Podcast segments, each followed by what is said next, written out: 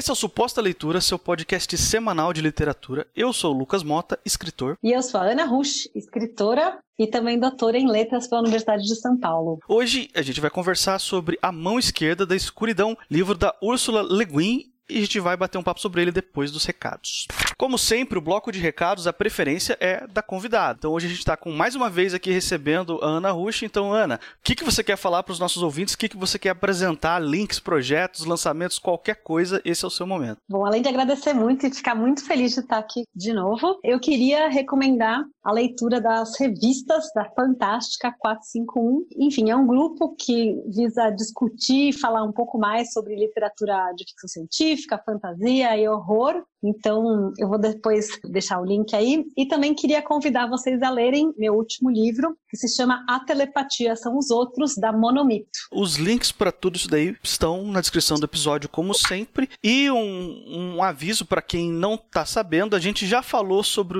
esse livro aí da Ana aqui no Suposta Leitura, no episódio número 59. Também vai ter o link aí na descrição. Se você não ouviu, vai lá. A gente gravou um episódio de recomendação sem spoilers. Você pode ouvir o podcast enquanto espera a chegada do livro da Ana na sua casa aí. Esse podcast aqui faz parte da iniciativa O Podcast é Delas. O Podcast é Delas é um site, você pode encontrar no podcastadelas.com.br ou nas redes sociais pela hashtag Podcast é Delas 2020. É uma iniciativa que promove a participação de mulheres na mídia podcast, seja como integrantes fixas de podcasts ou como convidados especiais. O objetivo é sempre promover um ambiente seguro para a discussão dos mais diversos temas por mulheres, ok? E hoje a gente vai conversar sobre A Mão Esquerda da Escuridão, da Ursula Le Guin. O livro foi publicado originalmente em março de 69. Aqui no Brasil ele está disponível pela editora Aleph com a tradução da Susana L. de Alexandria. A Mão Esquerda da Escuridão narra uma história que se passa num planeta inverno ou no planeta Geten, que é muito frio.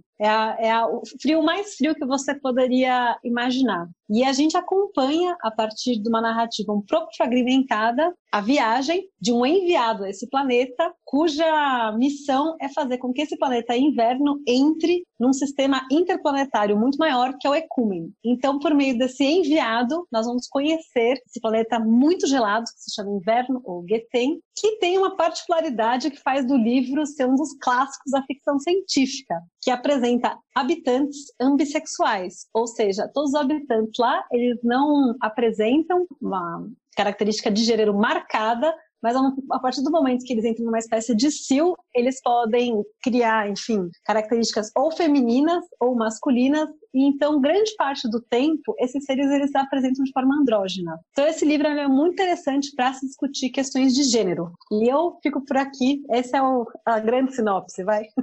É, esse é o tipo de livro que o cenário dele é tão instigante que ele funciona como sinopse, né? Ele propõe um negócio tão interessante e tão, assim, revolucionário que você não precisa falar muito sobre a trama e sobre o que está acontecendo. Só de apresentar o cenário, em geral, as pessoas já ficam muito intrigadas e bastante interessadas e curiosas pelo livro, né? É, eu, enfim, é um livro que foi publicado em 1969 e até hoje as pessoas seguem discutindo a respeito dele, né? Então ele tem esse mérito de trazer questões que até hoje a humanidade se debruça ainda a respeito, né? Então, já que você está mencionando isso, eu sei que no lançamento original do livro lá em 69, ele não, não foi assim um grande sucesso de público e de crítica, ele levou alguns anos para ele crescer dentro do, do cenário de ficção científica, para ele ter um pouco mais de atenção da crítica. Você sente que esse livro, assim, ele era tão inovador que ele precisou de um tempo para ser digerido pelas pessoas? Com certeza. É, o livro, no começo, inclusive, ele foi criticado de todos os lados, né? Ele foi criticado, eu,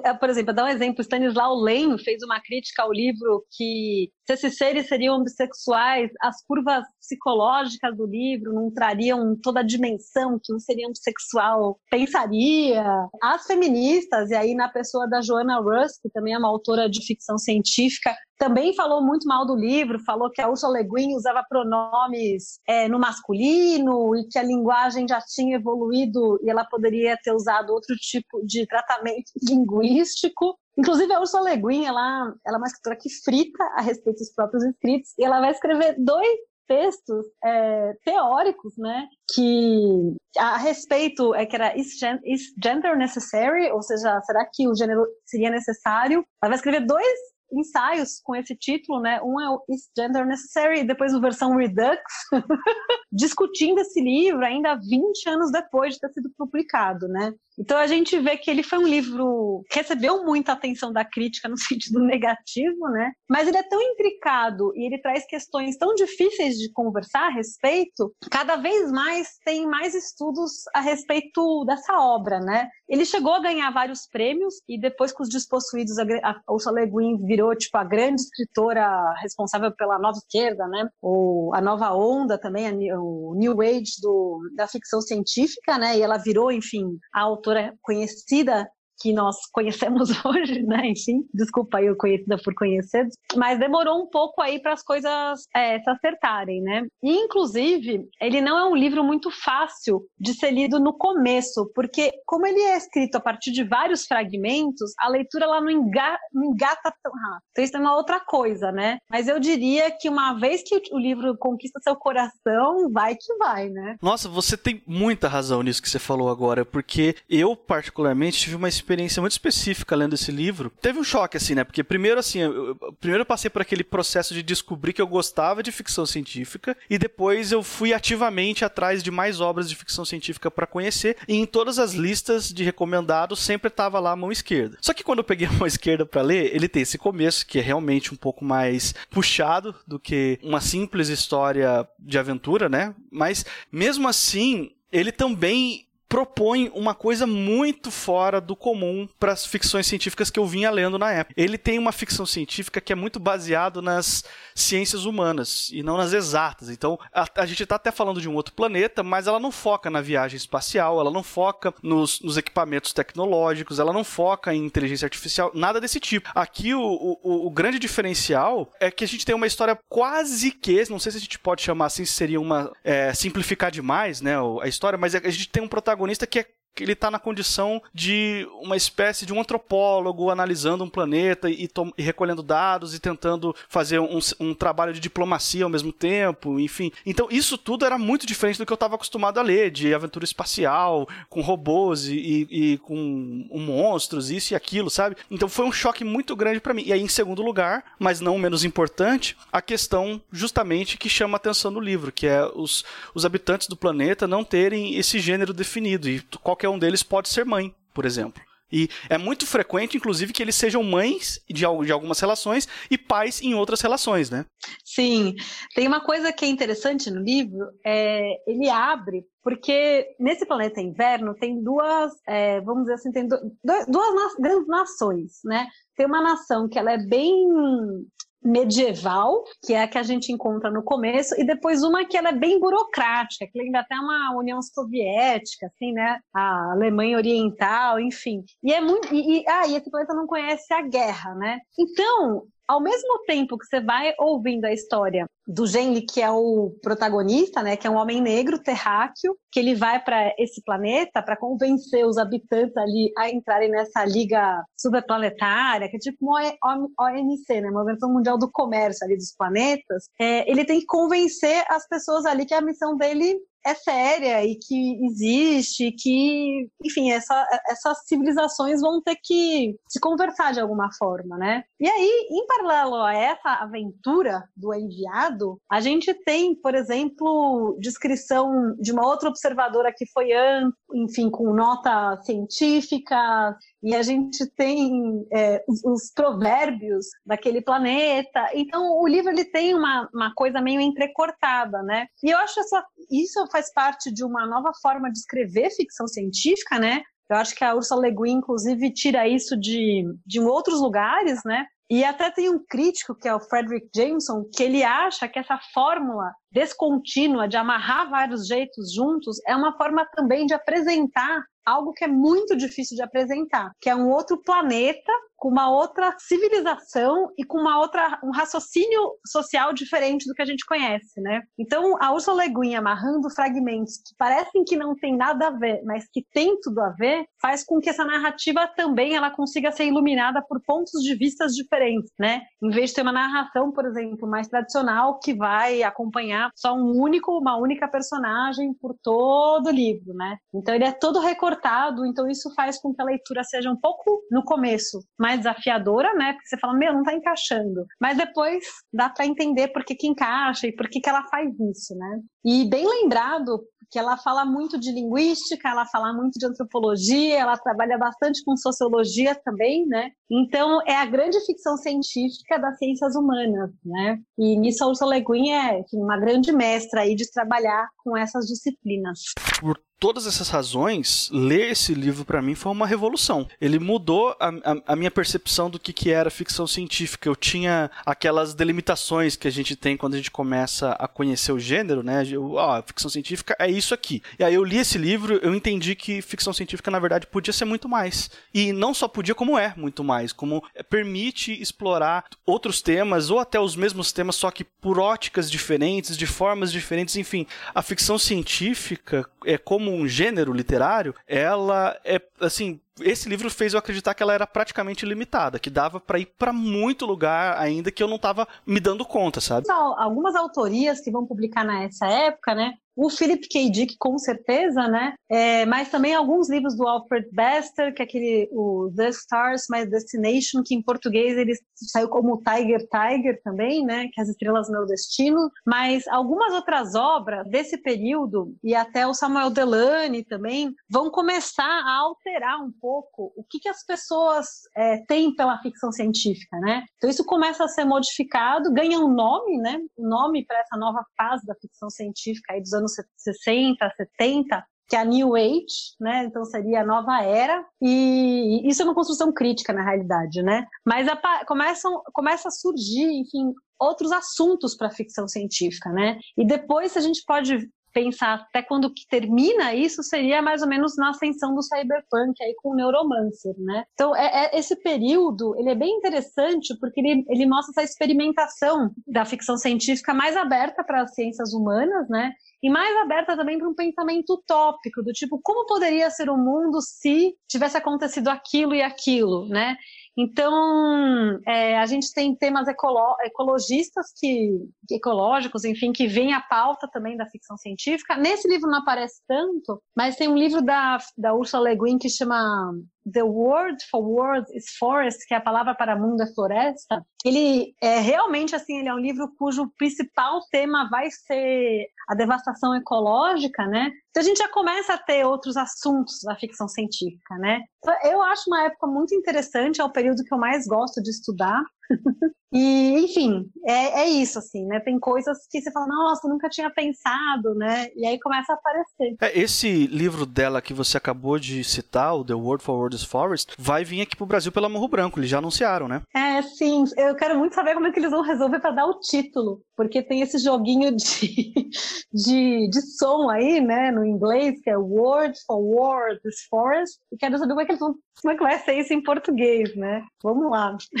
Tô bem curiosa também. Você acha que a, que a mão esquerda envelheceu um pouquinho a discussão ou ainda é 100% relevante e dá para recomendar para as pessoas não só como uma leitura assim, ó, você vai conhecer um, um, pedaço da história da ficção científica, mas como uma leitura atual, ainda, ainda vale? Ah, eu acho que ele é, eu acho que é um livro muito atual ainda. É, algumas coisas, claro, são datadas, né? Então, vou falar do que eu acho datado, depois eu acho, eu vou colocar o que, que eu acho atual, né? Tem uma coisa que é muito datada no livro, que a Ursula Le Guin, ela na hora de criar lá seus seres sexuais e tal, ela não imaginou, por exemplo, que pudesse existir mais de dois gêneros, que é uma coisa que qualquer movimento feminista aí de terceira onda fala, nossa, como assim? Ou seja, por que só dois gêneros? Por que só masculino e feminino, né? Por que não cem gêneros? Por que não sete gêneros, né? Inclusive, na história da humanidade existiram existiram comunidades que trabalharam com outros gêneros, então por que só masculino e feminino, né? Então esse acho que é um. O segundo é que a gente não tem uma afetividade no livro, né? Tem sempre essa coisa do masculino com o feminino, né? Isso daí também mostra aí um, uma, uma, visão de mundo um pouco estreita da Ursula Le Guin, mas a gente tem que considerar que o livro era de 69, enfim, e que a própria pensar a coisa em si já era muito revolucionário, né? Então isso são dois momentos que eu acho que eles são datados, então quem lê pode rapidamente falar, nossa, hoje em dia a gente escreveria diferente. Mas eu não vejo muitos livros que conseguem sustentar durante tanto tempo essa hipótese, né? E ela vai até o final mesmo, né? É belíssimo, a gente vê inclusive como é que essas personagens vão interagir, né? tanto essas personagens que são homossexuais, quanto o nosso amigo terráqueo enviado, que é um, um homem cis, como é, como é que ele vai, enfim, estar tá nesse ambiente, né?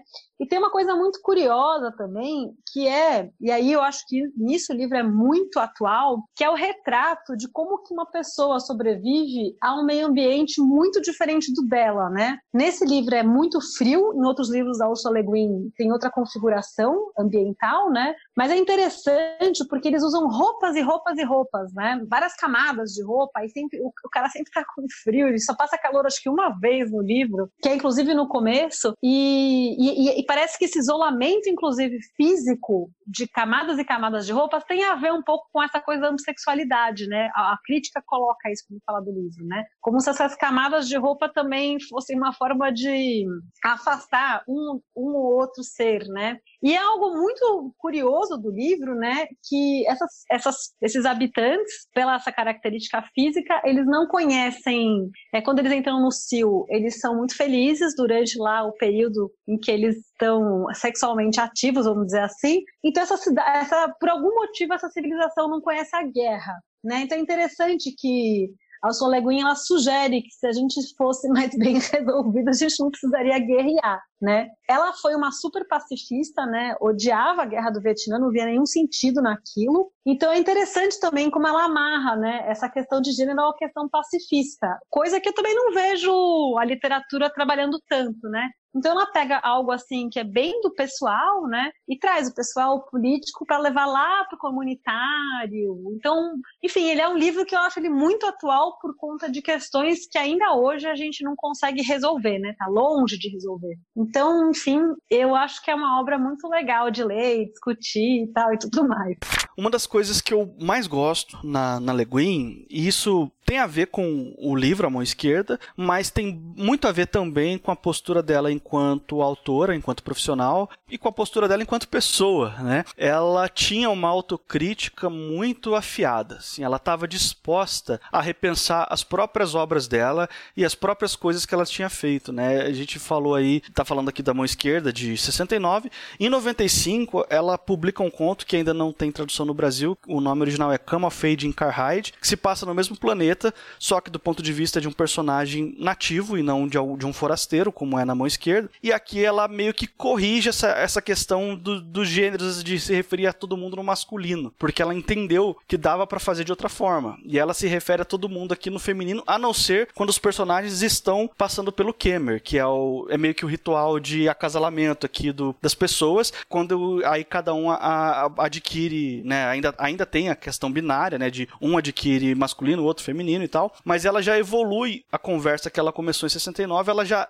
aceita evoluir isso para um outro nível, né? E a, e a crítica olha para esse conto exatamente como isso, ó, o assunto que ela começou lá atrás, ela entendeu que dava para ir um passo além. E eu acho que a mudança que a gente precisa é feita de passos. Entende? A gente está disposto a, a. A gente não precisa ter um, um passo hoje que seja 100% perfeito e que resolva todos os problemas da noite pro dia. Mas se a gente se concentrar uma coisa de cada vez, eu acho que a gente vai enxergar um progresso de verdade. E eu vejo a Úrsula, pelo menos para mim, assim, como um símbolo desse tipo de evolução e de, de maturidade, sabe? Perfeito, perfeito. Sim, eu gosto muito da Ursula Le Guin, estudei ela durante alguns anos, né? E Engraçado que eu admira, admiro ela, assim, muito pela postura, pelas posturas pessoais, né? Porque ela sempre tentou ser uma pessoa coerente, que é quase impossível ser coerente no mundo capitalista que a gente vive, né? Qualquer passo que a gente dá, parece que a gente sempre está sendo incoerente com algum princípio, né? E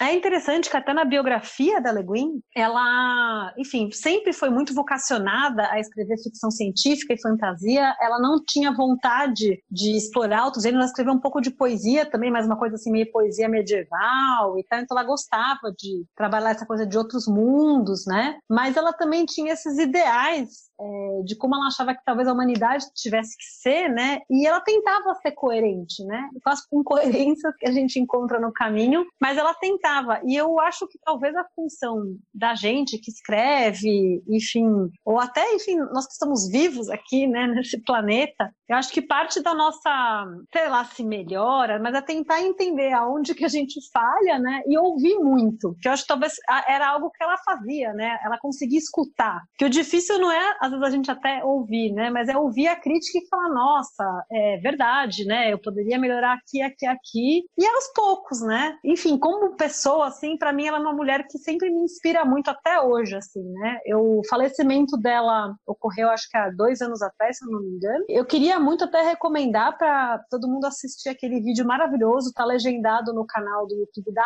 Aleph, que é quando ela ganha o prêmio do prêmio, uma medalha pela sua contribuição às artes norte-americanas, né, estadunidenses, e ela faz um discurso belíssimo e ela para mostrar um pouco as características da Le Guin, né, parece que ela, ela demorou seis meses para escrever aqueles seis segundos. Enfim, o discurso é belíssimo e ela é uma pessoa que ela queria deixar um recado, ela queria, por exemplo, no, mais pro final da vida dela, ela era muito briguenta contra a Amazon, ela não se conformava, né? Brigava publicamente, enfim, né? E ela não vai citar a Amazon no discurso, mas ela acha que, por exemplo, você não pode ficar cobrando as bibliotecas públicas seis ou sete vezes mais do que cobra um consumidor final, né? Então ela, ela continuava falando dessas coisas. Então, enfim, é uma mulher muito muito vocacionada, muito apaixonada pelos os próprios temas e também ao mesmo tempo muito pé no chão, né? E é gostoso ouvi-la, é, ler coisas a respeito. Ela sempre me faz muito bem. E estamos chegando ao final aqui de mais um podcast. Se esse aqui por um acaso é o primeiro suposta leitura que você está ouvindo, eu quero lembrar você que esse aqui é um podcast semanal. Toda quarta-feira sai um episódio novo de mais ou menos 20 minutos de duração falando sobre algum tema do universo literário. Você pode assinar o nosso feed no agregador da sua preferência. A gente está disponível em todas as plataformas, incluindo